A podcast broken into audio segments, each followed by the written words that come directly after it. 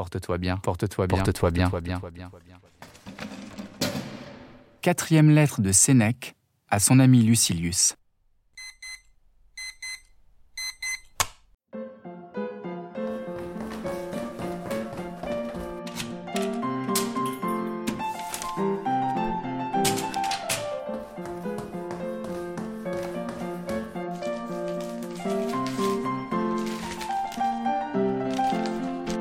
Cher Lucilius, persévère dans ta voie et hâte-toi de toutes tes forces pour jouir plus longtemps de l'heureuse transformation d'une âme rendue à la paix. C'est jouir déjà sans doute que de travailler à cette transformation et à cette paix, mais bien autre est la volupté qu'on éprouve à contempler son âme pure de toute tâche et resplendissante. Tu te souviens, n'est-ce pas, quelle joie tu ressentis lorsqu'ayant quitté la prétexte, tu pris la toche virile et fus mené en pompe au forum Attends-toi à mieux pour le jour où, dépouillant toute marque de l'enfance morale, tu seras inscrit par la philosophie au rang des hommes.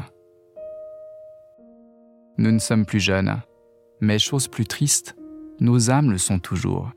Et ce qui est pire encore, sous l'air imposant du vieil âge, nous gardons les défauts de la jeunesse. Et non de la jeunesse seulement, mais de l'enfance même.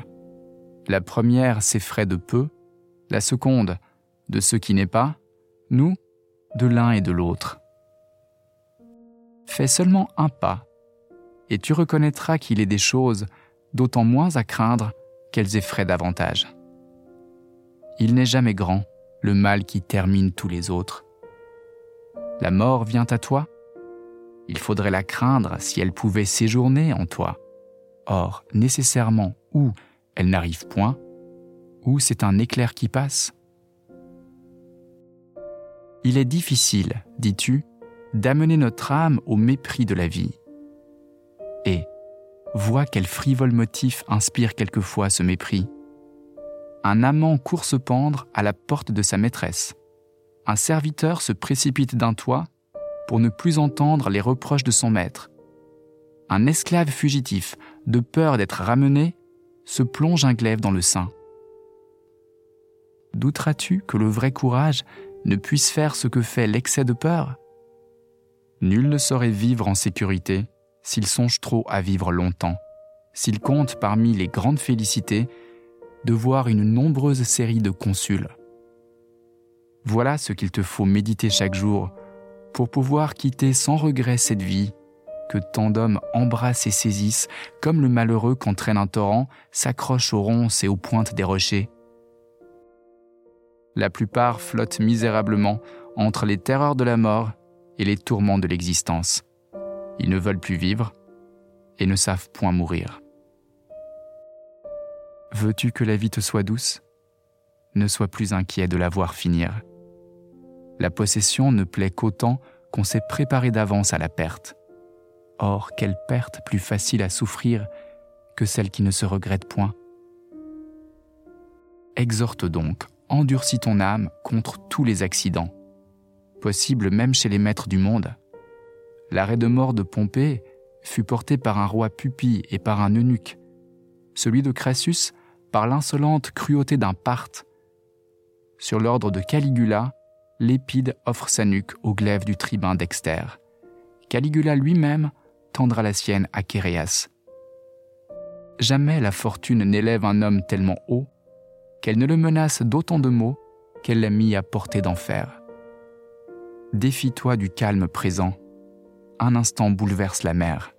Le même jour, la même où il se jouait, les vaisseaux s'engloutissent. Songe qu'un brigand, qu'un ennemi te peut mettre l'épée sur la gorge, qu'à défaut des puissants de la terre, le dernier esclave a sur toi droit de vie et de mort. En effet, qui méprise sa vie est maître de la tienne. Parcours la liste de ceux qui périrent assassinés chez eux, par la violence ou par la ruse. Tu verras que la colère des esclaves n'a pas fait moins de victimes que celle des rois que t'importe le plus ou moins de puissance de celui que tu crains, quand le mal que tu crains, tout autre peut le faire. Et si le hasard te jette aux mains de tes ennemis, Le vainqueur te fera conduire là où de toute façon tu seras conduit. Pourquoi t'abuser toi-même et reconnaître seulement ici la fatalité que tu subis depuis longtemps? Entends-moi bien, du jour où tu es né, c'est à la mort que tu marches. Voilà quelle sorte de pensée il faut rouler dans son esprit si l'on veut attendre en paix cette heure dernière dont la frayeur trouble toutes les autres. Mais pour terminer ma lettre, écoute la maxime qui m'a plu aujourd'hui, encore une fleur dérobée au jardin d'autrui. C'est une grande fortune que la pauvreté réglée sur la loi de la nature. Or, cette loi, sais-tu à quoi elle borne nos besoins? À ne point pâtir de la faim, de la soif, du froid. Pour chasser la faim et la soif, il n'est pas nécessaire d'assiéger un seuil orgueilleux, ni d'endurer un écrasant dédain ou une politesse insultante. Il n'est pas nécessaire de s'aventurer sur les mers, ni de suivre les camps. On se procure aisément ce que la nature réclame. La chose est à notre portée. C'est pour le superflu que l'on sue. C'est le superflu qui nous use sous la toge, qui nous condamne à vieillir sous la tente, qui nous envoie échouer aux côtes étrangères, et l'on a sous la main ce qui suffit. Qui s'accommode de sa pauvreté est riche. Porte-toi bien